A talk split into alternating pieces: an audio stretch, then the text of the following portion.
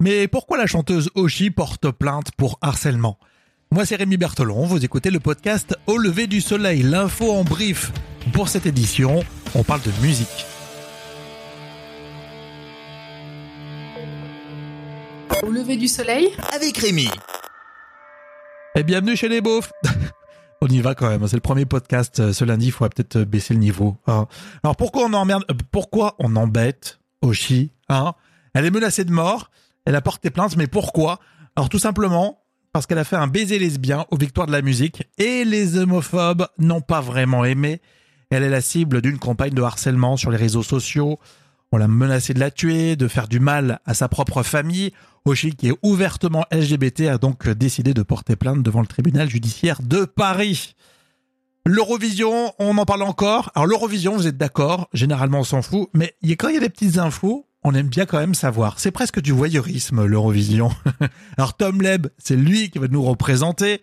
Il a essuyé, c'est vrai, quelques critiques, hein, notamment parce que ses textes étaient euh, en majorité euh, en anglais. Et donc il a décidé de travailler une nouvelle version.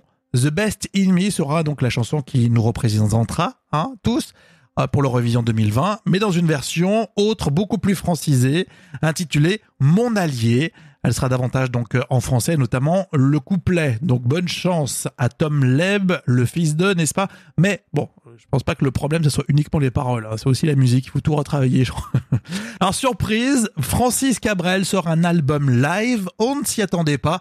Pour comprendre, partons dans les années 90, on est au tout début des années 90 et euh, Francis Cabrel est avec Dick Rivers. Ce sont deux figures à l'époque extrêmement populaires, ça donne une tournée de légende et ce concert live sortira dans les bacs le 17 avril.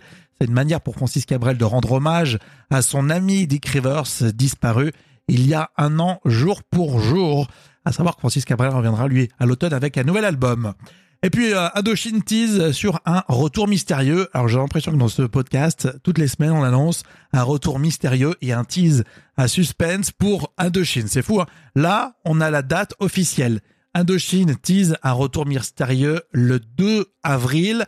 Le groupe célébrera effectivement son 40e anniversaire et sur les réseaux sociaux on voit Save the date 2 avril 2020. On a compris. Bon. Dans l'épisode précédent, on parle d'une relocalisation qui est possible peut-être et grâce au coronavirus. Écoutez.